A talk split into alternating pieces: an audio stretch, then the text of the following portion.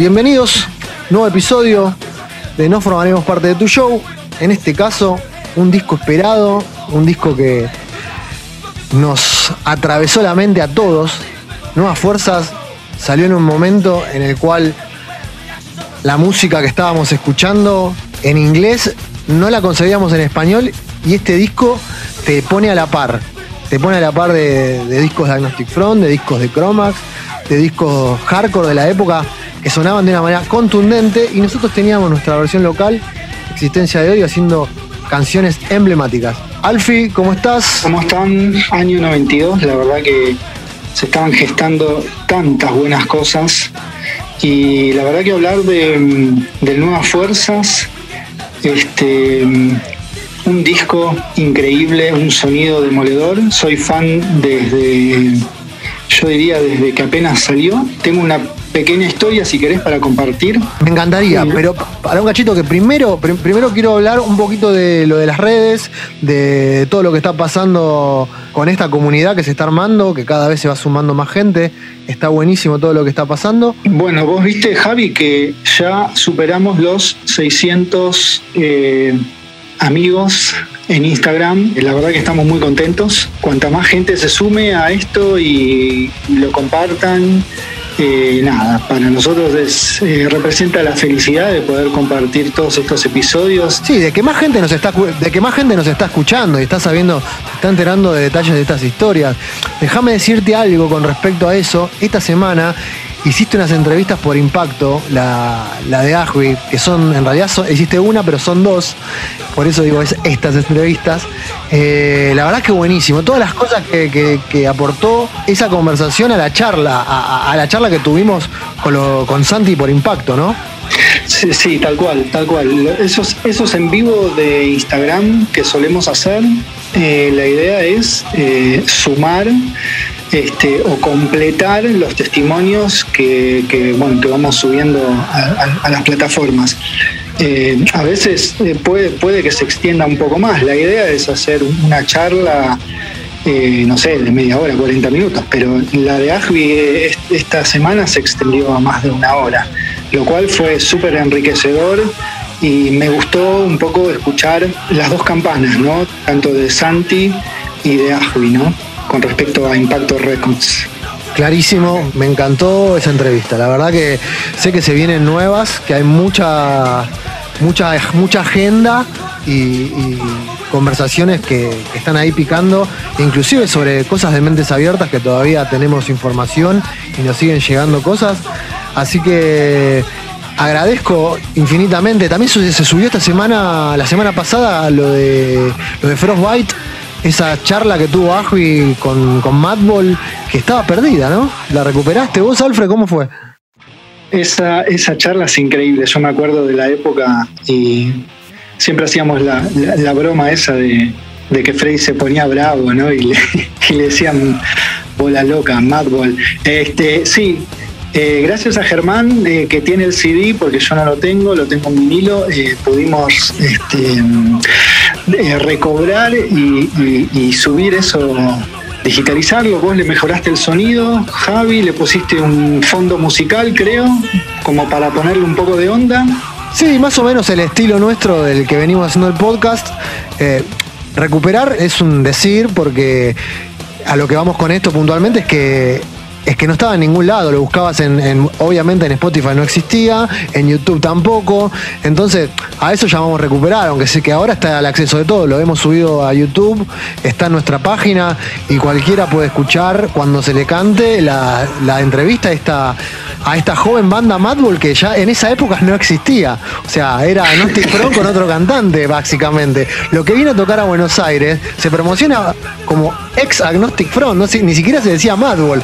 O sea, era muy divertido, lo recuerdo de, esa época, por eso subimos tantas cosas de, de, Madball, de ese momento, adelantándonos un poquito algo que no es, no es de la vida de, impacto, pero sí con esa tapa que nos dieron los chicos, con ese manuscrito de parte de Roger Miret, diciendo que la edición les correspondía a ellos. Bueno, ellos se dividen las obras internas que están ahí dando vueltas en nuestro podcast y también en, nuestro Instagram. Las pueden chequear, pero era muy, muy linda la, firma para subirla y con, con la entrevista. Así que creo que se recuperó y nos enteramos un poquito más de qué fue la, de la historia de ese lanzamiento. La charla esa es muy graciosa, la verdad que escucharlo a Javi eh, hablar y las preguntas que le hace, la verdad que tienen... Lo que quería decir también, Javi, el canal de YouTube, porque hubo gente que me preguntó, el canal de YouTube no es lo mismo eh, que el Spotify, por ejemplo. A YouTube no vamos a subir todas las charlas o todos los episodios. Eh, a YouTube lo usamos más como para subir una parte de alguna charla o como por ejemplo esto que subimos esta semana, la charla de Ajvi con Freddy de Madball, esa charla telefónica. Vamos subiendo un poco lo que nos pinta, lo que nos parece interesante y alguna parte de, de algún episodio alguna parte como más picante, más interesante o que creemos que puede llamar más la atención a modo de que, bueno, como para abarcar un poco otras plataformas también y hacernos conocer ahí eh, a través de YouTube y que la gente se acerque a, Spotify o a nuestro Instagram. Clarísimo también, perfecto lo que decís. Eh, déjame aclarar otra cosa también, a modo informativo de lo, del orden cronológico del podcast, porque ahora lo van a escuchar por ahí en la, entrevista que hicimos con Edo. Eh, nosotros vamos cronológicamente, pero por año. O sea, abarcamos los lanzamientos que se hicieron en ese año, 92. ¿Qué discos tenemos en el 92? Mentes Abiertas, Existencia de Odio Nueva Fuerza, Minoría Activa. Podríamos, podríamos haber arrancado con Minoría Activa, por ejemplo. Me, me siguen, o sea, no es que nosotros vamos por el orden que salió la obra sí por el año. Ni tampoco por orden de preferencia, o sea. Exactamente. Arrancamos, arrancamos con mentes abiertas porque creemos que fue el puntapié inicial, eso ya lo aclaramos. Está claro, pero para, para los próximos episodios que vamos a ir subiendo, por ahí van a, van a entender, decir tipo, che, no, pero este salió antes, salió después. No nos importa, nosotros vamos por año. Los discos que salieron en ese año, no nos importa el orden. Si porque Mirá, en el caso de Nuevas Fuerzas y Mentes Abiertas son casi simultáneos, ¿viste? Entonces, entrar en esa salió primero, salió segundo. Nos importa el año. ¿Qué, salió este año? Todos los discos de ese año vamos a hablar. Así que eso también. Volviéndonos o ya metiéndonos de lleno en lo que es Nuevas Fuerzas. Alfi, contame un poquito tu experiencia con este disco. ¿Cómo es que te llegó? ¿Cómo es que lo viviste? ¿Qué, qué, qué podés transmitir de lo que fue este lanzamiento para vos? El Nuevas Fuerzas para mí tiene una historia particular porque, y haciendo memoria, eh, en estos días me acordaba de que cuando escucho el Mentes Abiertas por primera vez, yo los temas de Edo yo ya los conocía. Entonces, rebobinando un poco, en esa época, yo a la vuelta de mi casa, cuando vivía ahí en Villa Ballester, tenía un amigo que siempre escuchaba la heavy rock and pop. Y en esa época estábamos, estábamos muy metidos todavía en el metal, ya el punk medio como que había pasado y estábamos del metal pasando al hardcore.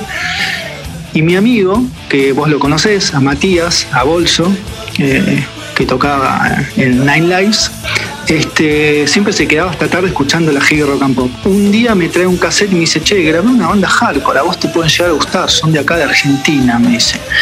Y habían, este, me, pasa el tema este, Crimen a tu libertad, que lo habían pasado en la heavy rock and pop. Obviamente a mí me encantó, me encantó ese tema. O sea, la crudeza, la voz, así.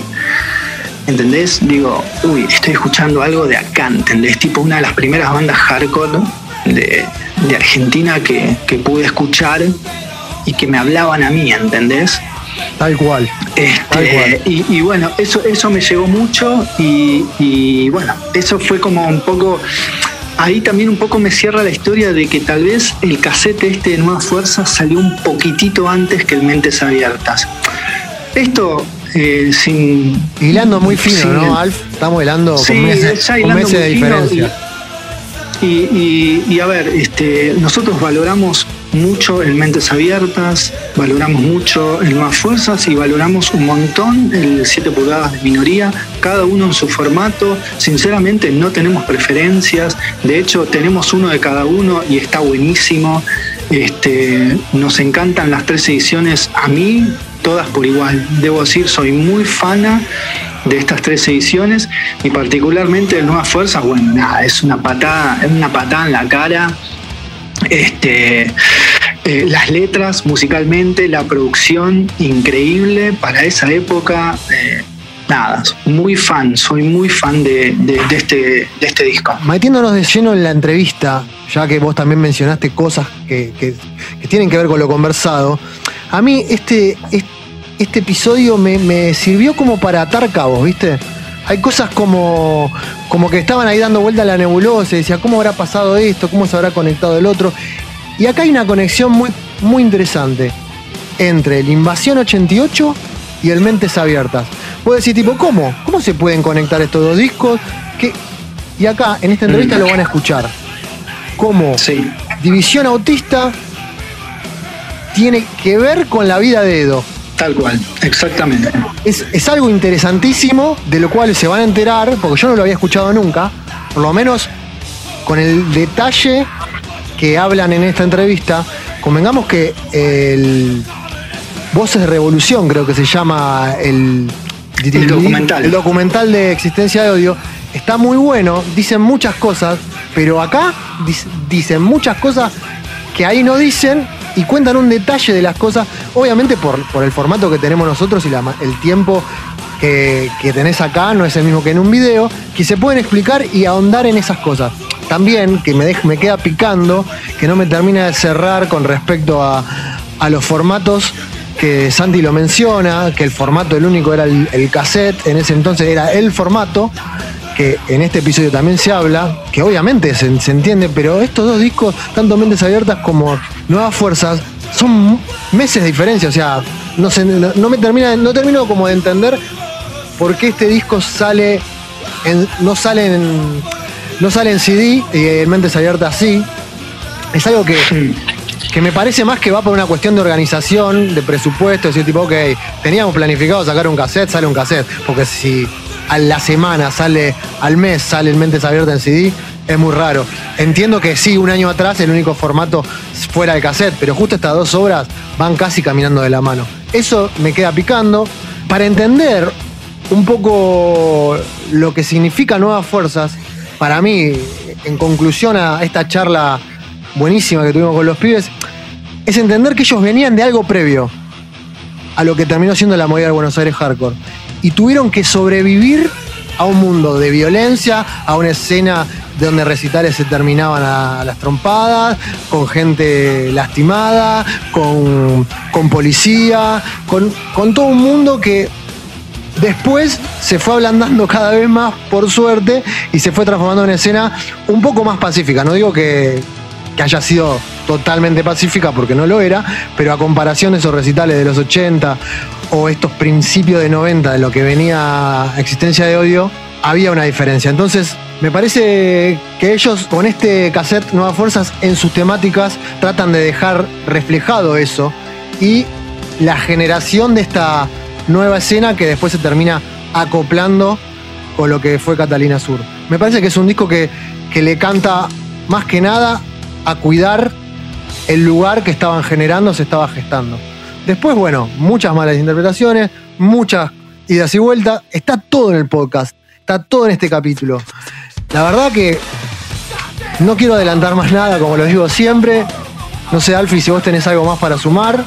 Eh, ¿Te parece que nos metamos de lleno entonces con la entrevista? Los dejamos con esta gran charla que tuvimos con Pirl y Ajvi, dos miembros originales y fundadores de la banda. ¿eh? Ojo, hay que aclarar eso, fundadores de la banda. Santiago Sichero como columnista invitado. Vamos a ir teniendo también a lo largo de los episodios invitados especiales que tengan que ver con partes de la escena o algún rol fundamental eh, en esos tiempos.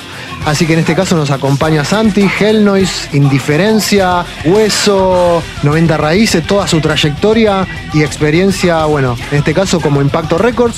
Así que bueno, No se habla más, existencia de odio, nuevas fuerzas, allá vamos.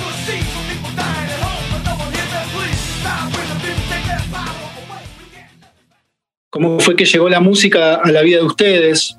Tal vez desde chicos, en, la casa de ustedes se escuchaba música o cómo fue en, la temprana juventud, que cada uno nos cuente, si querés empezar vos, eh, primero a contar cómo fue un poco tu historia musical hasta tus días de, bueno, de hardcore punk, por supuesto.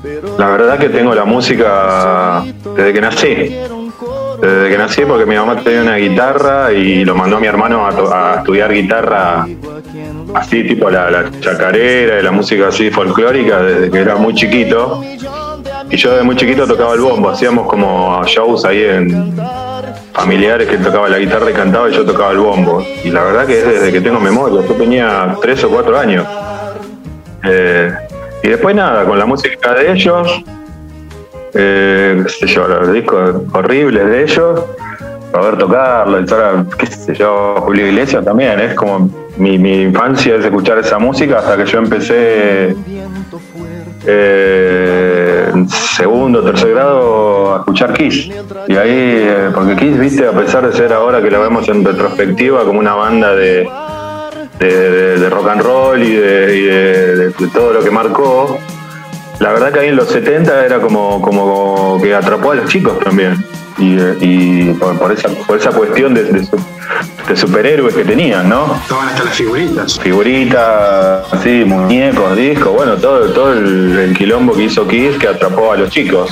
No lo dejaron entrar al país, hubo todo un circo. ¿A quién no le gustaba Kiss? La imagen. Sí, sí, yo escuché Asylum en, en séptimo grado y era lo más pesado que había escuchado en mi vida. Así que depende de qué disco de Kiss hayas escuchado, no sé, ¿Con qué arrancaste? No, lo que pasa es que en los 70 era la época de, que en la tele te pasaban al Live 2 y era como ver una, película de ciencia ficción, ¿viste? De ahí de, Star Wars y más o menos eso, el fuego y, su vestimenta y todo eso era muy atractivo para, los pibes. Entonces ahí me metí de lleno en, lo que era la música y, ya me acuerdo que ahí yo decía que quería ser Peter Chris. Mirá vos, después me me, fui para el lado de, la batería, siempre para ese lado. Después tuve una época ahí de, la mano de mi hermano de, ir a ver a bandas de rock nacional, que fueron los primeros recitales que él me llevó. El primer recital que fui en mi vida fue Cerú Girán, no sé, en el 79 de haber sido, 70, 80.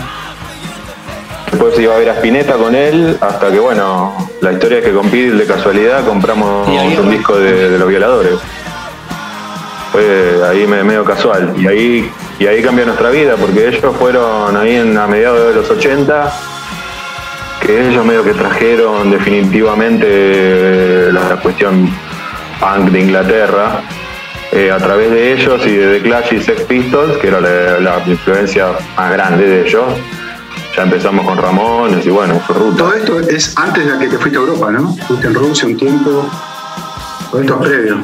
Pues yo te conocí después, no sé más o menos en momentos cómo fueron, pero me acuerdo que sí, ya me habías traído música. Ya me, fui a, yo me fui a Rusia en el 87 y ahora que pasa es, creo que es del 85 o del 85, 86, de esa época. Sí, sí, bueno, me acuerdo. ¿Y cómo, ¿Y cómo estás al metal o al hardcore después de, los violadores? No, bueno, lo que pasa es que una vez que, escuchaste Ramones eh, viene del Kennedy, y viste en el fanzine la, nota de Biafra que, que, que, decía hardcore y bueno, ya está, era, era, era como, era, eran como links de la computadora actual, pero, pero con las herramientas de esa época, ¿no? El fanzine, eh, leer los agradecimientos de los discos, ver las remeras que tenían puestos los tipos. Exactamente. Todas esas cosas que, ahora las, contás y parecen graciosas, porque ahora vos pones en YouTube música punk, hardcore, metal y ya está.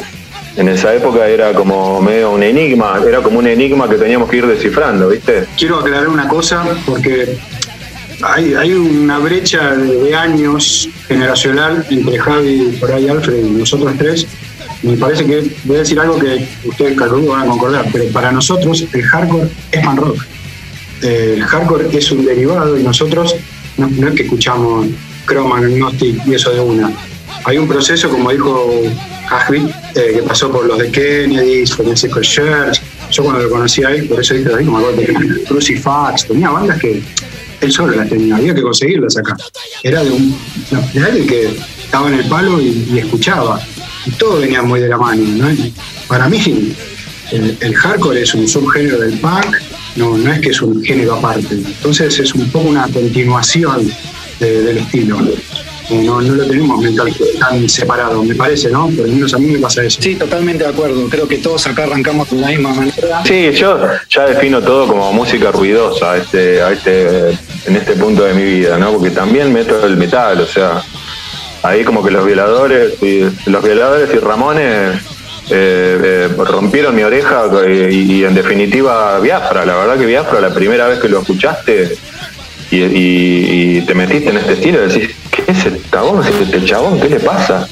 Entonces cuando superaste eso, y por ahí los tupa tupa, que las primeras veces que lo escuchaste también, es como, wow, esto está reacelerado. Ya te metiste en la música ruidosa y, después sí, es toda una, maraña que, sí, que para mí encierra toda la música ruidosa y, entra, como dijo Santi, lo, nuestro como una raíz del punk, más vale. Sí, sí, totalmente de acuerdo. Pidl, ¿querés contar un poco de cómo arrancaste vos. Dale, dale.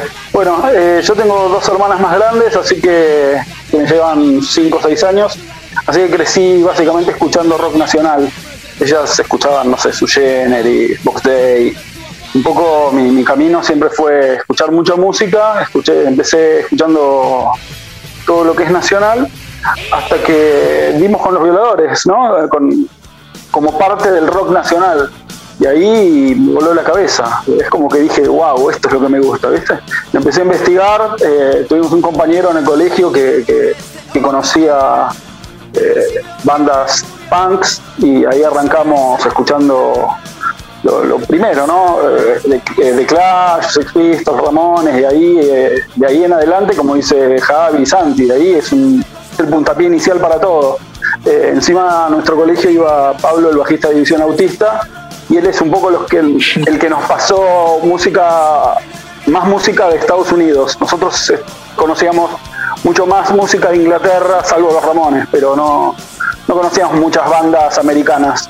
Y, ahí Pablo nos, empezó a pasar un montón de bandas y, cada vez me gustaba más lo que escuchaba, ¿no? Me gustaba mucho más eh, ese estilo más trayero que, el punk rock clásico, ¿no? Y un poco fue definiendo la historia de Edo, que, es como una banda que, tiene muchas influencias de metal. Y a partir de ahí, bueno. ¿Más o menos qué año estamos hablando? Mira, eh, debe haber sido fines del 86. Creo que con Javi fuimos a ver a nuestro primer recital del punk, fuimos a ver a los violadores a la capilla habrá sido Javi en el 87, 86. Sí, 85 o 86, no me acuerdo. Sí, y ahí bueno, ahí Javi se, se, va fuera del país por un par de años y en esos años yo empiezo a, con otro compañero de colegio a seguir a todas las bandas de, punk que habían acá en Buenos Aires eh, y, a, las primeras bandas proto hardcore, qué sé yo, no sé, a, División Autista, había otra que se llamaba DDD, había una que me encantaba que se llamaba Cero de Pulso.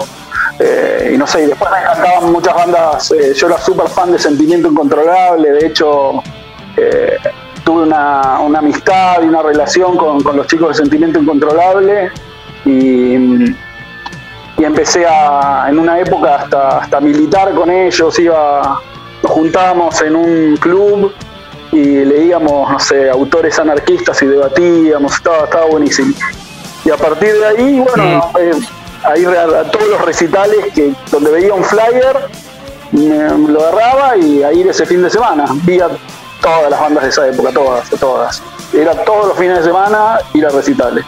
Un poco eh, esa es la parte que, que se perdió estando afuera. Después cuando vino ya formamos la banda y empezamos a ir juntos a recitales, pero digamos, toda esa primera etapa eh, yo la viví con, otro amigo. Interesante eso de Pablo de Visión Autista, como que fue tal vez un poco responsable en, sacarlos un poco ustedes de los recitales de los violadores y llevarlos a, otras fechas como más hardcore punk de Lander, ¿no? Tal vez. Sí, sí, sí, totalmente, totalmente.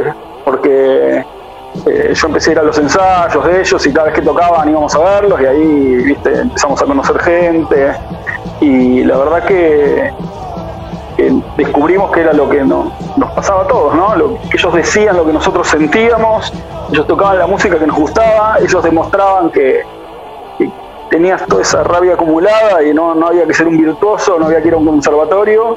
Agarré mi bajo sin saber y empecé a tratar de tocar y nada, al día de hoy no sé las notas que toco, no sé si está bien, está mal, pero es, es un poco lo, lo que nos enseñaron, ¿no? Más que nada tratar de, de, decir lo que te pasa y a gritarle al mundo lo que crees. Interesante, la verdad que extender la conexión de División Autista con los pibes, también que vos nos estás contando un poco cómo, cómo es que se daban algunas cosas, empiezo a atar algunos hilos, pero puntualmente que hablábamos de, Nuevas Fuerzas, un poquito ya después de escuchar su, su, introducción a la música y cómo se fueron metiendo, yo ya cierro los ojos y me empiezo como a meter en el año 92 que es el año en el que se graba Nuevas Fuerzas.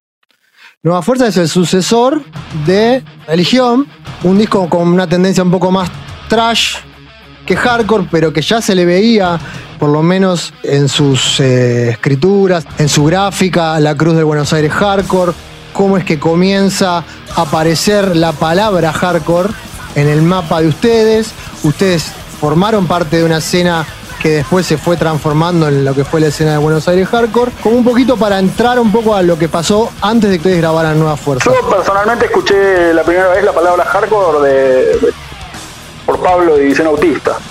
para mí era música punk, como decía Javier, un poco música ruidosa. Y ahí eh, empezamos a escuchar que había un subgénero, digamos, que salía de la misma raíz, pero un poco más acelerado y por ahí las letras eh, no eran tan nihilistas, sino que hablaban un poco más de, tratar de, cambiar las cosas desde uno mismo. Eh, y ahí empecé a escuchar la, palabra hardcore como definición. No, División Autista tenía un tema que se llamaba Hardcore Skate Destroyer. Y ahí, ahí fue, fue que, lo agarramos. Pero después sí, yo también eh, de Biafra, yo me acuerdo una nota de Biafra que él decía que iba a ver a los Ramones y se quedaba dormido y que por eso él con Kennedy lo que quería era lo mismo pero acelerado. Y de hecho si escuchás, por ahí primero no tanto, pero ya en el segundo o en el tercero, eh, en God We Trust es increíble el, aceleramiento de ese disco. Y, es como, para mí ese, disco es como una síntesis fantástica de lo que es el hardcore, o sea, ta, ta, ta, ta, ta. Y, yo ya digo, Biafra como que para mí eh, esa definición de, Ramones acelerado eh, me encantó porque me sentí muy identificado con eso. O sea que yo lo escuché ahí con, una nota de Biafra y, en División Autista. Pero bueno, de vuelta, la banda que, me cambió y que me enganché y con así con los Tupa Tupa y con, con, que me terminó de, entenderlo es Agnostic Front, con, con Army, con, con esos discos que eran un, era, lo, mismo pero un poco más digerible, más metalero, no sé cómo, cómo explicarlo bien, como que Dead Kennedy es medio que mabocha, ¿viste? Eh, Agnostic me, lo podía escuchar más. Voy a sumar algo justamente lo que, a lo que está diciendo Vázquez ahora. Cuando vos ya llegás a, estos discos, Agnostic, que en la época de Cor for Alan, Oliver que yo los escuché por él, lo conocí, él tenía los vinilos, nunca los había visto. Eh, nosotros, no, no, o sea, si vos mirás el pasado con los los ojos de hoy, vos, ¿qué flasheás? Que entras a un lugar y tenés la opción de escuchar y llevarte lo que vos quieras. En ese momento no había música, pero había un factor muy fuerte que hoy yo creo que no existe más, era el hambre por conseguirla y saber de qué estaba. Entonces nosotros nos juntábamos, veíamos en los discos, a quién le agradecían, rastreábamos esas, esas bandas, y no había tanto hardcore lo que hoy es hardcore. Eh, yo me acuerdo cuando lo conocí, en esa época el disco emblemático hardcore a nivel popular, por decirlo, era el SOD, no era el Diagnostic Front. Entonces vos te metías tanto en el trash, les encantaba SOD, dentro de lo que vos conocías, que les gustaba hardcore, era SOD, era ese un poquito el sonido previo a lo que, a lo que fue después el Buenos Aires Hardcore, por lo menos lo que creo que nutrió a Edo. Sucker, y, y Javier y yo particularmente que los dos coleccionamos discos y cuando nos conocíamos nos intercambiamos y nos pasamos escuchando música y buscando, recorríamos disquerías, todo. Era tanta la necesidad de música que hasta nos empezamos a meter en la época cuando salió Rob Run, Sepultura, Obituary, eh, Morbid Angel, toda la explosión del greencore, que también fue fuertísima, la explosión del trash, que fue medio en simultáneo, hacía también en simultáneo con el hardcore de Nueva York. En San Francisco estaba pasando toda la escena de, de Metallica, Mega, de Exodus, Anthrax.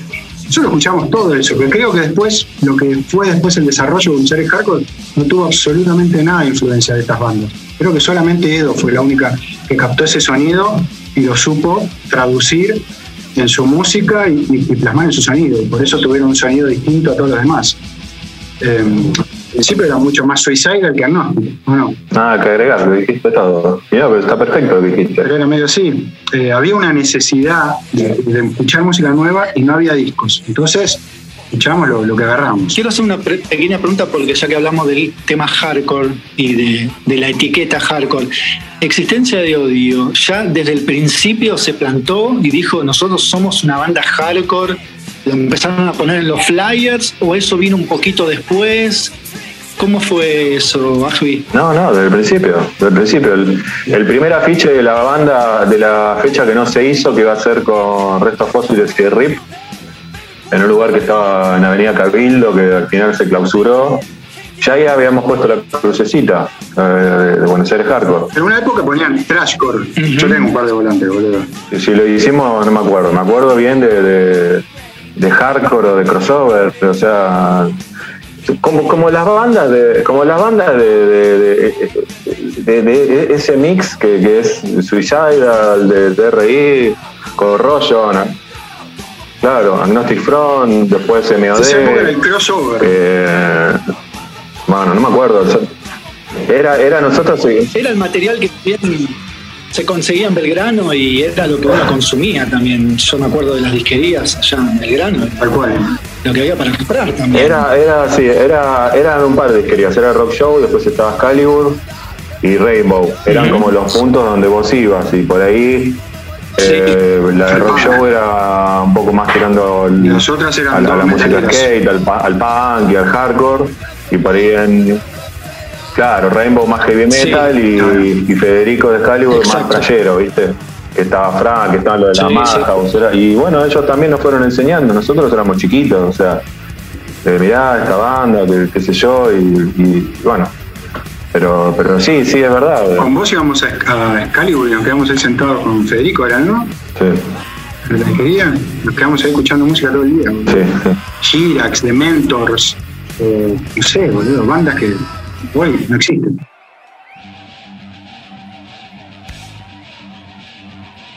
Acá los veo tanto a Javier, a Ajvi, como a Santi, ahí como un dúo de amigos eh, a comienzo de, de estos años 90, con muchas iniciativas, con muchas ganas de hacer cosas. Cuénteme un poquito, porque ahondándome un poco en el año 92, empezamos a hablar del primer sello hardcore Impacto, creado por Asby y Santi. Cuéntame cómo es la idea de este proyecto Impacto, si esto nace a raíz de que graban nuevas fuerzas y tiene que tener un sello y le ponen impacto porque son amigos o porque ya tenían la idea del sello y digamos, che, saquemos a Edo como primer lanzamiento. Que Impacto nace arriba de Ineffect, no sé si te acordás. Entonces yo estaba re como, como, fue como un golpe de fuerza de decir, vamos a hacer lo mismo que están haciendo estos tipos, mirá, que hacen Ineffect, y ahí como que salió un grupo de bandas que me encantaban. O sea, eh, Killing Time, Psicofitol, Agnostic Front, tiene ahí una, una, una tirada inicial, el, de Madball, Ineffect, que es increíble. Y yo me yo sentí que podíamos hacer algo similar acá con, con impacto. Nosotros como éramos melómanos, como se dice ahora, en colección que a lo mejor teníamos 10, 15 vinilos cada uno, pero en ese momento era una locura tener esa cantidad. Nosotros queríamos poner una disquería. La época que las disquerías era ir y dejar el cassette y te lo grababan, no que vendías el vinilo. Como los discos eran nuestros, pegamos una disquería, grabamos los cassettes. Esa era un poquito no- nuestra fantasía con Javier. Perdón. Eh, y después de ahí, como, tal como lo está contando, apareció Ineffect, apareció otro sello que a, a mí me había cautivado mucho, que era Wreckage. También. Eh, después, bueno, Revelation, me acuerdo, pero me acuerdo una vez que, fui a la casa de él con el cataloguito que me mandado, todo correo ahí, ¿no? No había internet, no había nada, no había revistas, no había choto. Me mandaron un catálogo por correo y vi las tapitas, las los dibujitos de las remeras y me chocó. Y ahí nos empezamos a juntar, no sé, que fue como algo repentino, de no haber nada de golpe, empezó a caer data, data, data, vimos estos sellos, al, al- al- nosotros eh, llegaba un vinilo, compramos un vinilo y analizamos cada carácter, cada loguito, cada todo leíamos. No es que llegaba el disco y lo ponía así nada más. Yo me tiraba ahora, nos juntábamos todos, a veces. La, la casa de Javier era un- medio como un punto de reunión para todos. En una época era los sábados en la casa de Pie cuando ensayaban. Mi prima. Eh, y después cuando volvíamos a la noche íbamos todos para lo de Javier, él vivía ahí por Barrancas y estamos siempre en la casa de él, escuchamos música, salíamos, paramos el kiosco a la vuelta. Más o menos ese era nuestro circuito, ¿no? No me equivoco. Eh, Tal cual. pero en esas juntadas leíamos el disco de punta a punta. Cada banda que agradecían. Después, obviamente, de ahí las buscabas. Eh, Viste, uy, mirá, si Agnostic saluda a esta, debe ser una bomba también, ¿entendés? Es- esa era la relación que hacíamos. ¿Quién los editaba? Si este sello edita esta y este sello tiene que editar más bandas de este estilo. Esas eran nuestras lógicas y así salíamos a perseguir, perseguir música. Y bueno, justo Vázquez y yo como que no- no- nos enamoramos un poco de este concepto del, del romántico nomás, ¿viste? Eh, nunca fue que arrancamos un sello como un proyecto de negocio. Más, yo nunca estuve preparado mentalmente para, para llevar a cabo un esto como negocio. Eh, fue medio ir en el camino a los ponchazos. Me acuerdo, después de que lo grabaron, que vos tenías una tía, que era que hizo la parte de diseño gráfico, ¿te acordás? Algo así era, ¿no? Que se hizo prima. Pero cuando imprimieron la tapa, salió con unas barras negras y no entendíamos nada. ¿Pero por qué salió así? Estaba como impresa al revés. Nosotros íbamos aprendiendo el camino y, mejorando prueba y error. No, no había un plan de marketing, no había una estrategia de comercio, no había nada acá. Así que más o menos así lo arrancamos. El primero, claro, fue en Nuevas Fuerzas, que algo que quiero destacar también, que la otra vez estaba hablando con, con Javi, que ustedes arrancan esto cronológicamente, ¿no? A partir de Mentes Abiertas. Nueva Fuerza salió antes que Mentes Abiertas, y por más que ustedes valoran más a Mentes Abiertas porque salió en soporte de CD, cuando salió Nueva Fuerzas no existía el CD. Por más que se ha pasado una brecha de seis meses, un año, lo que sea, Mentes Abiertas fue el primer CD que salió. No, no había CDs nacionales de ninguna banda. Eh, Radio Trípoli editaba vinilo, no editaba CDs. No, no me acuerdo de ninguna banda nacional que haya tenido un CD en ese momento. Estamos hablando música de nicho, ¿eh? No estamos hablando mainstream. Hablamos con, con Cristian, él también nos dijo que había sido Mentes Abiertas un lanzamiento que en conjunto con otras ediciones de rock nacional estuvieron medio a la par entre los primeros que Claro. salieron. Fueron, fueron primer tirada. Cronológicamente salió primero Nueva Fuerza. El- la primera producción, acá, primera producción profesional, bien grabada, con un arte bien hecho, fue Nuevas Fuerzas en cassette. Y el cassette en esa época no era un soporte más, era el soporte fonográfico. El vinilo, la opción de un vinilo no existía, porque creo que ya no se estaba duplicando más vinilo en el país. Cuando hicimos el de minoría, que lo hicimos otra vez, que fue la segunda edición, eh, lo hicimos a través de Zoom Records y si no me equivoco, creo que los duplicaban afuera. No te puedo decir con 100% seguridad, pero me acuerdo que los CD los hacían en Perú. Y hasta me acuerdo que en el 1 a 1 el CD valía, eh, creo que era algo de 6 dólares cada uno, 6 pesos, que era bastante caro. Eh, así que, ante mis ojos, perdón, mentes abiertas, pero está segundo. Primero fue Nuevas Fuerzas. Es muy interesante lo que decís con respecto a lo de perspectiva y en el tiempo, cómo era lo- el tema de los soportes. Porque por ahí eso también, como nosotros lo estamos hablando ahora, es muy difícil de imaginarse, pero de la manera que vos lo contás, claramente queda como, como que el cassette era el soporte de la época. El cassette era todo en esa época. No solo porque vos lo comprabas eh, y, y era posible producirlo, sino porque con un TDK te grababas 20 mil millones de cosas.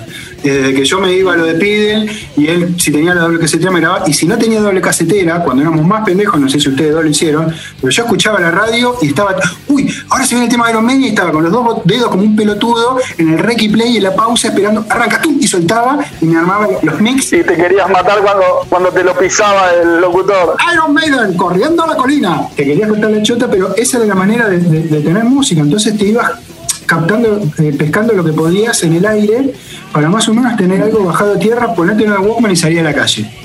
Aparte el Walkman era eh, el, el equipo de música que todos teníamos. No era la bandeja, el láser, no, era Walkman. Entonces te ponías Walkman, salías a cassette salías a la calle. ese era el soporte número uno del momento. Yo soy un poco, un poco más chico que ustedes, pero yo salía con el Walkman y la virome para no gastar pila. Entiendo perfectamente de lo que hablas. Para rebobinar, boludo. Se rebobinaba con la Bitco si no gastabas la batería o, se cargaba la cinta.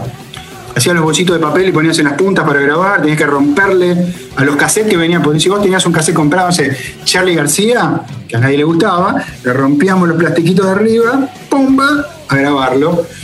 Así funcionaba. No había CDs, no había nada. Y, y el, y el vinilo era un soporte de una banda consagrada, de una banda grande, no, no, no era algo accesible para nosotros.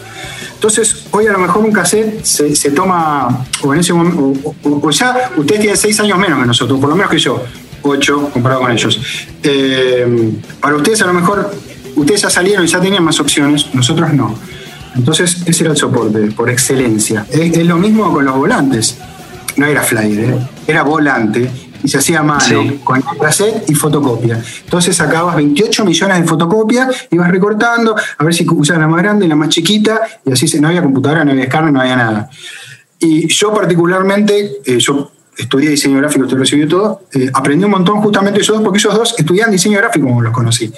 Me acuerdo que eh, digo, Aspi tenía un tablero en el cuarto, me, me acuerdo cuando él con una hoja de calcar pintaba las fotos en negro por encima y así se hacía la foto quemada. No era el level. Y el logo, el logo de impacto se los hice yo.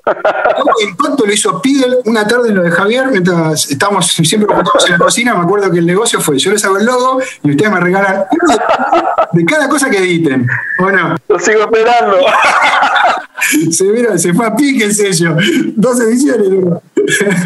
El de minoría no lo tengo, hijo de puta. Uy, qué lástima, No lo boludo. tengo. Vale la fortuna, boludo. Yo creo que tengo uno solo, boludo. Pero bueno, era un poquito eh, esa la, el mambo con, con los soportes. Bueno, entonces, cronológicamente, Edo primero, Impacto el primer sello de hardcore y Nuevas Fuerzas, eh, ¿cómo es que se empieza a gestar? El año 92 es un año de muchas cosas importantes para el hardcore y para ustedes. Mentes abiertas, Agnostic Front, lanzamiento de Nuevas Fuerzas. ¿Cómo es que se gesta Nuevas Fuerzas? Principalmente a Pidil le quiero preguntar. ¿Cómo es que empieza? Estas canciones ya venían de religión, se venían componiendo, hubo un año que quedó. ¿Cómo, cómo es la historia de estas canciones? Nosotros teníamos bastantes temas y cuando grabamos Religión, por un tema presupuestario, eh, podíamos meter poquitos temas. Eh, y nunca paramos de componer. De hecho, hay temas que quedaron inéditos, que, nunca llegaron a, quedar en ningún registro, pero eh, éramos bastante prolíficos. Nos juntábamos en mi casa en esa época, eh, mi cuarto era nuestra sala, con los equipos precarios como podíamos, con casi nada, y componíamos, y componíamos bastante. Y muchos de esos temas por ahí son de, partes de bases de una banda que, que tuve yo hace mucho tiempo, antes de Edo, que se llamaba Tumba de los Vivos, algunos pedacitos de ahí, después eh, Javi tenía muchas bases, eh, él hacía bastantes bases, Tavo también, agarraba y componía, Marian, todos, entonces eh, siempre había material. Y cuando nos quisimos dar cuenta teníamos prácticamente todos los temas. Creo que a lo último habremos compuesto uno o dos para, para terminar de, de redondearlo, pero eh, el resto ya venía de antes. Sí, en realidad lo que pasa con los discos es que te tenés que ubicar en, las influencias que, que, que tenés uno o dos años para atrás. Entonces, eh, por ahí Nuevas Fuerzas es más...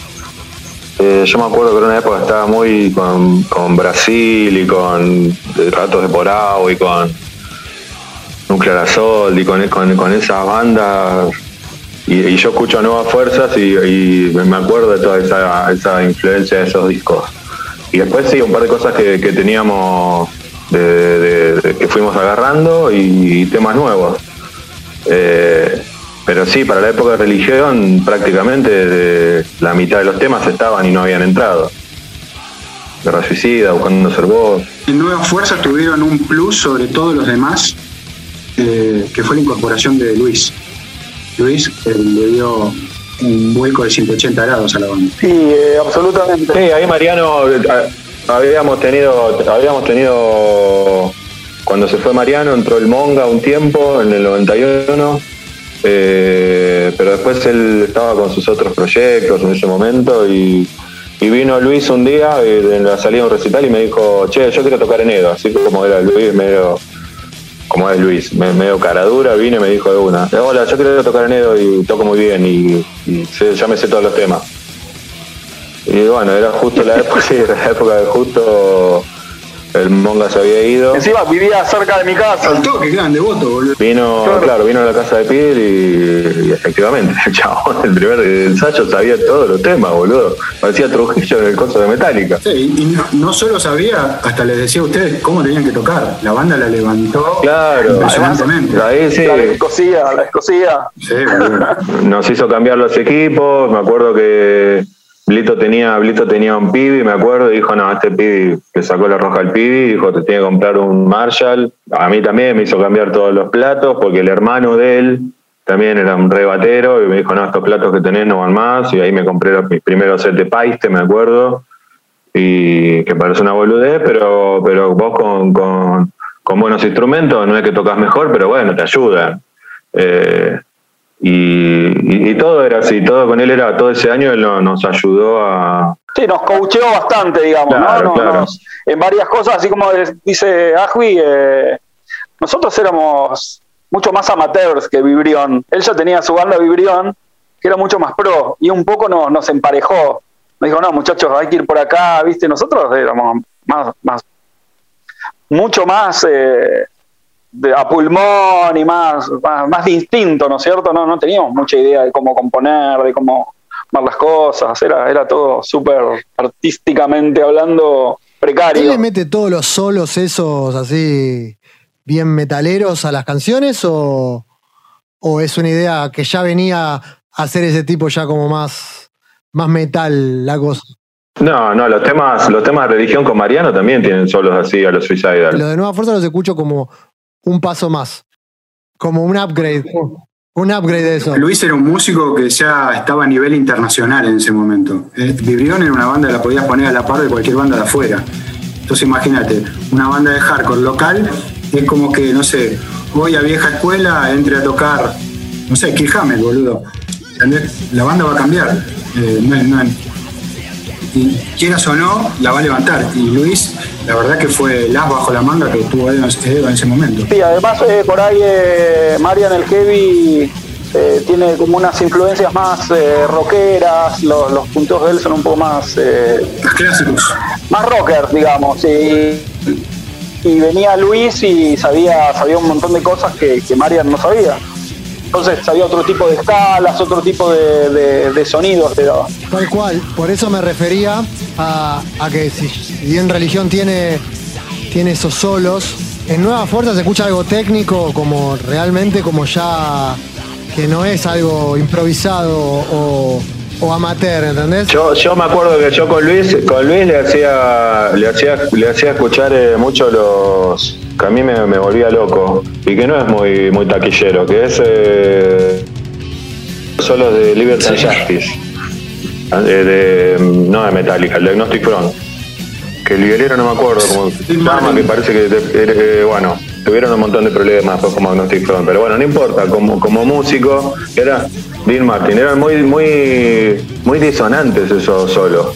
Por eso Nueva Fuerza, Nueva Fuerza escuchás un poco de esas cosas disonantes. Recuerdo que lo que hacía era que duplicaba o triplicaba las guitarras en los solos. Y no sé si María no, sabía eso o había usado ese recurso. Sí para, la, sí para las bases, pero no para la parte de los solos. Y sí, hay un par de arreglos que hizo él que son disonantes y con las, con las guitarras duplicadas o triplicadas, que eso era algo que nosotros no teníamos ni la más remota idea, era algo que él lo trajo. ¿Cómo, caen ustedes a Texón y cómo caen con Marcelo de Petro, que creo que es el ingeniero? O, cuéntenme un poquito de eso, cómo es que entra al estudio, porque si hay algo que hay que resaltar de, Nuevas Fuerzas es cómo suena y la producción que tiene. Eh, si vos lo comparás con cosas de la época, la verdad que resalta demasiado. Me gustaría saber un poco de cómo fue la cocina de ese disco. ¿Se lo hicieron en Texón? ¿Lo grabó Marcelo de Petro? ¿Cómo fue? En ese momento no había bandas de este estilo grabando. Creo que Marcelo fue el único que entendió que puede haber dos violas que toquen lo mismo al mismo momento. Me acuerdo cuando grabaron Religión, que el flaco decía, pero ¿cómo? ¿Las dos van a tocar lo mismo? no, que uno, sí, flaco, esto es así. Y, y, lidiaban con ese tipo de situación. Y Marcelo fue el único que le dio libertad a todas las bandas y, no, él no, no, impuso el sistema, el método de grabación, sino que se acopló a lo que la banda quería. Y, yo que estuve presente en las dos grabaciones, creo que la banda se sintió muchísimo más libre y pudo ser un poco esa misma en Texón, que creo que con religión no lo lograron tanto. ¿Me equivoco? No, no, sí, tal cual. No, a Texas llegamos porque Lucky ya estaba haciendo la. estaba buscando el, el, estudio donde hacer la producción de, de, Mentes Abiertas. Y el que más, el que mejor le había caído era Texon, y yo hablando con él, me dijo, mira, anda a Texon, que la verdad que me atendieron lo más bien y me parece que es el mejor, y fui y, enseguida hablamos con el, dueño, no me acuerdo el nombre, el otro chabón. No me acuerdo el nombre, Y, no, me acuerdo el nombre, un, un, pibe más grande que nosotros y más serio y no. no. Sí, no, no, no rockero, sí, Marcelo era rockero, por ahí un poco más de, de la música y de, de, por ahí otro palo, pero, claro, manota, sí, porque Ustedes grabaron antes que el Mentes Abierta, ¿verdad? O sea, vos le preguntaste a Lucky ellos ya conocían el estudio sin haber ido a grabar eh, el, compilado aún todavía, ¿no? ¿Cómo es la historia? Claro, así como te digo, yo, yo estaba muy en contacto con Lucky porque fueron, fueron en el mismo tiempo las grabaciones y yo cuando él estaba averiguando, también fui a averiguar a este de lo que me había pasado Lucky y la verdad que me, encantó y ya que nos quedamos ahí. Igual no, fue antes, fue en simultáneo. en realidad grabamos los dos temas y ya grabamos todo. Fue en simultáneo porque cuando se me acuerdo que cuando se estaban mezclando nuevas fuerzas, Marcelo nos puso algunos, nos adelantó algunos temas que se estaban grabando con el Mentes Abiertos. Que pusieron los dos temas de dos minutos, como poco visionario, terminamos todos en el piso cagándonos de risa de lo que era comparado con lo que estaba sonando a Edo lo de dos minutos, nos cagamos de risa. ¿Y esto están grabando? Eh, y fue la, banda del compilado. Eh, pero fue prácticamente simultáneo. O sea que en paralelo estaban, claro, estaban eh, las dos producciones siendo grabadas. Poner que iba martes, martes, miércoles con los, chicos de Edo y jueves, viernes, sábado iban otras bandas a grabar el Mentes Abiertas entonces. Tal cual. Y aparte Edo fue la única banda que no grabó para Mentes Abiertos, sino que se dio dos temas.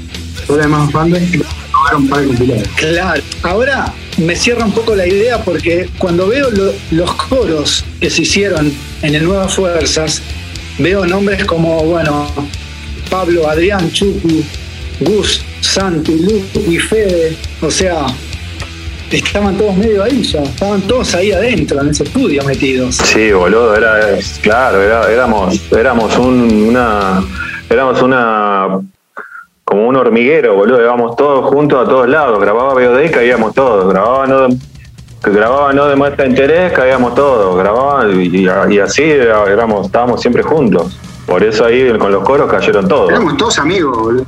Estábamos en todas juntas. Y éramos una banda. Me parece que éramos más. Me parece que siempre, siempre había mucha gente para los coros en todas las toda grabaciones. Que con el DVOD, cuando decimos no más, pues éramos una banda. Éramos muchísimos, pero onda, zarpado. Ahora hace los coros que 3, 4. Adicionalmente habrán sido 10, más. ¿Qué cosa recuerdan de, de la grabación, Pid? ¿Algo que recuerdes que te haya quedado de cuando estaban grabando el Nueva Fuerza? Para mí eh, hay varias cosas que marcaron ese disco de anécdotas, ¿no? Son más que nada, no, de lo técnico, de lo técnico y todo eso, por ahí eh, Javi o Santi van a saber hablar mejor. Yo me acuerdo primero que, que, Blito se dejó olvidar la viola afuera, el día que empezábamos la grabación. Y, al rato, como a la media hora, entra un amigo nuestro que había venido a ver la grabación. Sí, esta viola estaba afuera, de ustedes de casualidad no perdimos la viola. Esa fue una de las anécdotas que fue buenísima. La recuperó Seba, un amigo nuestro. Y después que, nos cagamos de risa en el estudio y íbamos a, comer al mediodía, había una, una fábrica de empanadas que atendían unos tipos que eran re pesados, eran re buena onda, pero se pasaban de pesados y era, le decíamos los atentos. Y nos cagábamos de risa, sí, era la, pizzería de los atentos. Nos cagábamos de risa porque el mapita de los gustos de las empanadas estaba todo mal hecho, pero recontra mal hecho, como que lo hubiera hecho un nene de 5 años. Y, y Ajo y, o, Santi, que siempre fueron medio picantes, lo, lo, verdugueaban al dueño y nos cagábamos a risa. si son un amor los dos. Creo que, la, clave de esa época es lo que dice Piden. Nos cagamos de risa constantemente. Eh, no, no era algo que te tomabas en serio y bueno, dale muchachos, contenla que hay que ir a grabar. Era como una joda permanente y viviendo el día a día. Eh, no, no, nada muy planificado. Yo quiero decir algo en relación a lo que dijo Santi recién de, de, lo de dos minutos. De, por qué yo, que en esos momentos yo me reía, bueno, tenía 20 años y, ahora trato de analizarlo un poco mejor, qué es, eh, qué es lo que me pasó en ese momento, ¿no? Y vos sabés que, hace poco viendo una nota a un trapero de los de ahora, de ICA, que no me pregunten cómo, cómo llegué a ICA porque es otro capítulo de mi vida. Pero bueno, estaba viendo una nota a ICA y él decía, o sea, el trap eh, argentino es como muy directo, es todo, es muy explícito, es, no me gusta cómo, cómo habla. Pero él decía que, que él intentaba meter cada tanto una letra con la impronta del rock nacional. Que el rock nacional, lo que tenía el rock nacional de los 80, lo que tenía el rock nacional de los 80 era todo muy metafórico, ¿no? Claro, yo me pongo a pensar y, y, vos, eh, Charlie García está diciendo que está llorando en el espejo, pero en realidad está tomando merca, o sea, era todo metafórico, ¿entendés?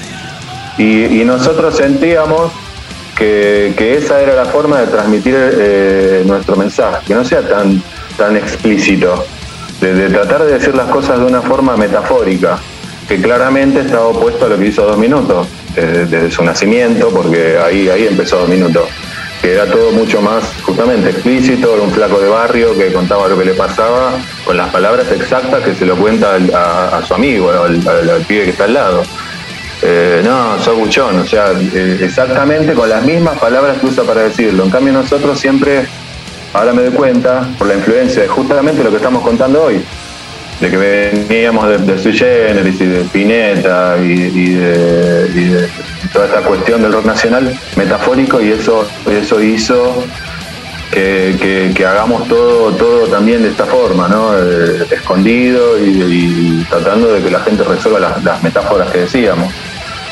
Eh, no sé, eh, por eso es que, estábamos, que no entendíamos lo que hacía dos minutos, que es algo mucho más explícito y más como más fácil de entender. La, verdad está bueno lo que decís porque es verdad.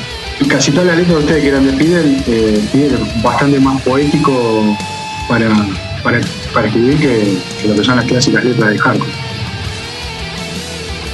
Eso es lo que quería como resaltar, porque veo como que, por lo menos lo que dicen los créditos, las canciones eh, a nivel lírico son todas, casi todas de Pidel. Y como que tiene una línea para escribir.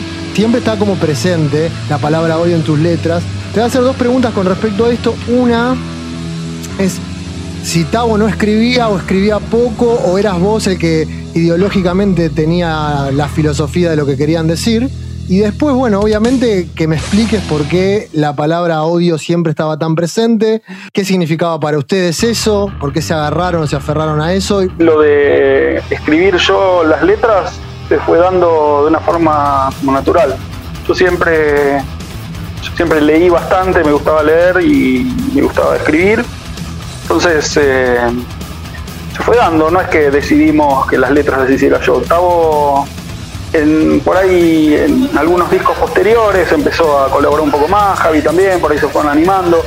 Es como que al principio me animé yo, no, no fue que, definimos, bueno, las letras a los Se fue dando, se fue dando porque por ahí yo tenía una cierta facilidad eh, que, que no la tenía al componer música. Si vas a ver en la historia de Edo, básicamente no hay, no hay composiciones musicales mías eh, porque no, no sé, no, no, no me hallo, me gusta más como componen mis compañeros y por ahí ellos les pasaba lo mismo, por ahí les gustaba más como escribía yo que como escribía otro.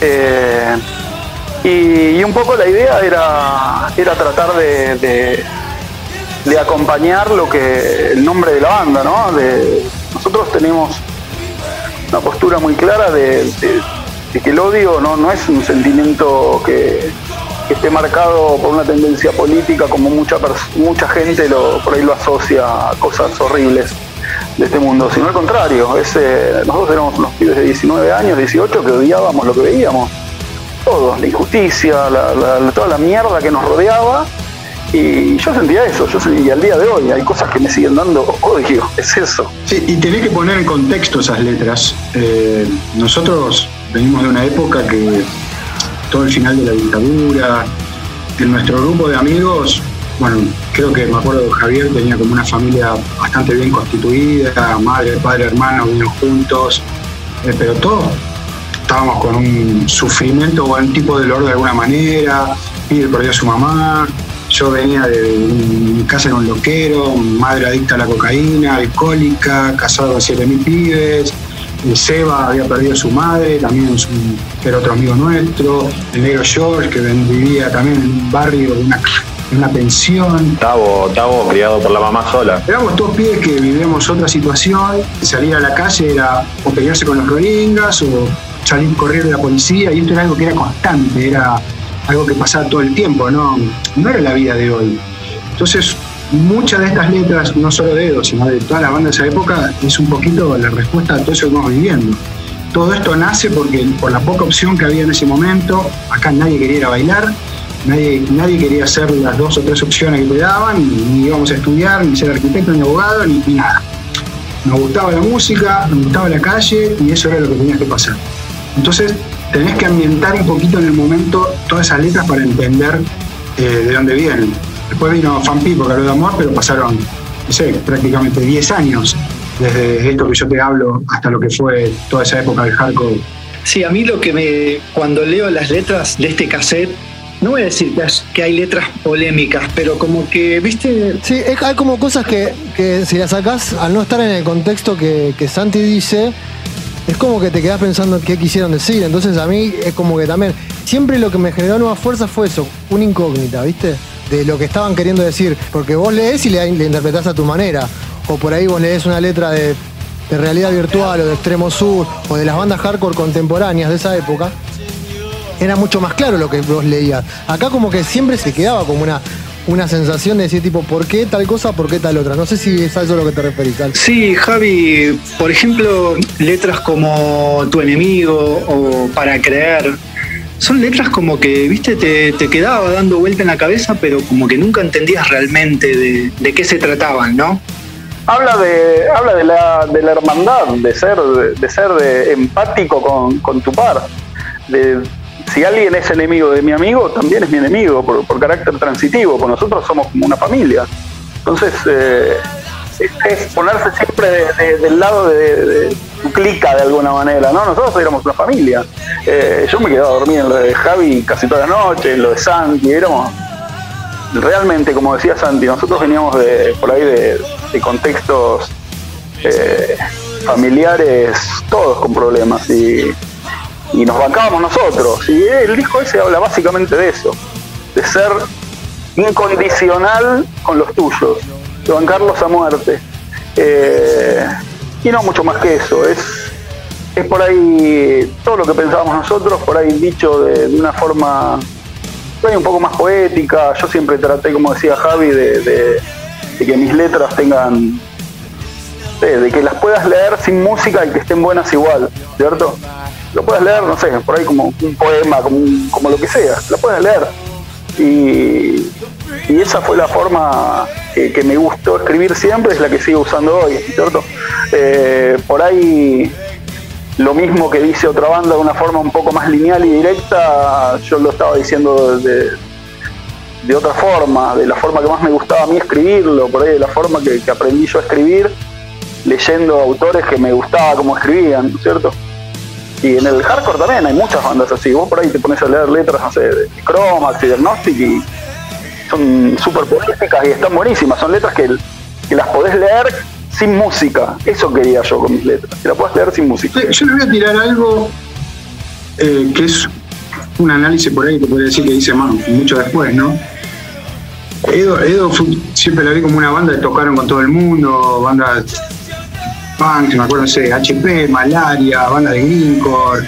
Siempre comparado con las bandas de hardcore de las demás, ustedes siempre fueron mucho más abiertos, pero cuando se armó el Buenos Aires Hardcore, hubo como un rechazo al tema de. No fue una banda pro unidad, como por ahí era Daja.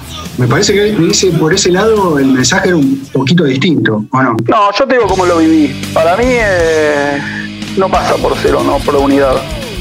Por ahí, justamente, porque nosotros pasamos por un proceso que algunas de las bandas de Buenos Aires Hardcore por ahí son con diferencia de dos o tres años, que no es nada, pero en realidad en esa época era un abismo, dos o tres años. Un año era un abismo. Nosotros tuvimos que, tocar eh, en contextos eh, súper cerrados, que era muy difícil nuestra propuesta para esa gente, y, te puteaban y rompían todo, era un quilombo.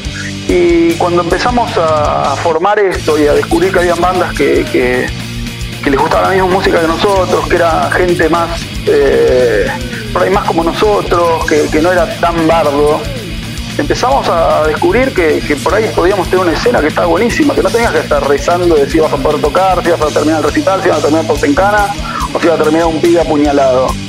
Eh, y yo me sentí muy cómodo en ese lugar. Y la verdad que a mí lo que me pasó fue eso. Yo sentí que en un momento habíamos encontrado ese lugar que estaba buenísimo. No pasaba por unidad o no unidad, pasaba por, por sentirse cómodo y por estar con gente que, piensa como vos, que, podés eh, compartir, que podés irte de vacaciones, nos íbamos de vacaciones todos juntos. Eh, era, era, como decía antes, era, una familia. Y, costó mucho llegar a eso. Nosotros parece que no, pero desde el 89 hasta el 92 cambió el mundo en los recitales. Y como vi ese cambio y logramos algo que me pareció que estaba buenísimo, siempre, siempre traté de, que se pudiera mantener y, y fue como me sentía más cómodo. Eh, yo toqué con bandas, como dice Santi, creo que nadie tocó con bandas de tantos estilos como nosotros. Pero bueno, también vivimos lo que era un recital del 92 para atrás. Entonces del 92 en adelante vimos que había otra posibilidad otra realidad, que se podían hacer cosas, que se podía hacer un recital y pasarla bien, que podías ir si tenías un hermanito menor, que podía ir una mina, que podía, que sin, sin, sin pensar si ibas a terminar apuñalado, como dije hace un rato, ¿no es cierto? Básicamente eso, no, no, no pasa por ni estilos ni nada. De hecho, esto, todo el mundo acá pensamos básicamente muy parecido. Eh, después están los públicos, que hay público que es inviable y hay público que no. puntualmente, eh, la letra para creer. A mí es una letra que me quedan como varias dudas de lo que, de lo que hablan por momentos. Hay una frase, no sé si puntualmente en esta, notar la diferencia no es discriminar, me hace, o sea, como que no termino de entender. Eh, la, el, disco tiene una frase muy polémica pasada al revés que dice los echaremos. Hay como un concepto que es como un misticismo que estaría buenísimo aclararlo, porque hay pibes que no lo, que le llega de boca en boca y, la verdad que yo, yo, soy, de una generación eh. posterior y siempre escuché lo que decían, no lo que realmente es. El tema, el tema ese habla exactamente de lo que te dije recién, de tal cual. Eh, tenemos, conseguimos un lugar que está buenísimo, cuidémoslo porque costó un montón conseguirlo. Y yo creo que ninguna banda como nosotros vivió eso. Ninguna lo vivió. Ninguna. Y Santi es testigo de lo que eran los recitales. Y voy a sumar algo a lo que dice Pide y no me voy a hacer cargo de la respuesta los echaremos, eso te van a ellos dos. Pero con respecto a lo que está contando Pide, eh, Edo al igual que a lo mejor fue Restos en ese momento, eran dos bandas que estaban bollando en la nada buscando un lugar. Como bien te dijo Pide, del 89 al 90 y pico, eh, tocaban con todo el mundo porque no tenían un lugar fijo y una escena, mientras todo lo que vino después fue prácticamente una escena ya prehecha. Lo único que hicieron fue subirse un escenario. Cuando salió, explotó todo lo que fue Catalina, era como que todo un barrio escuchaba hardcore, todas las bandas eran todos ellos mismos y venían todos juntos. Edo no, Edo estaba solo. Entonces tocaban acá, tocaban allá, donde se conseguía una fecha, ciclo sin void, con, no sé, dos minutos, resto 7M2H. Eh, las otras bandas ya vinieron y era siempre la, una alternativa. se entiende lo que voy, ¿no? Ellos tuvieron que buscar, hacerse su lugar, pasaron todo un camino que hubo que taladrar un montón de cosas. Entonces por ahí, bueno, iba de ahí. Ahora la de Someracheso, dijo ustedes, ¿eh?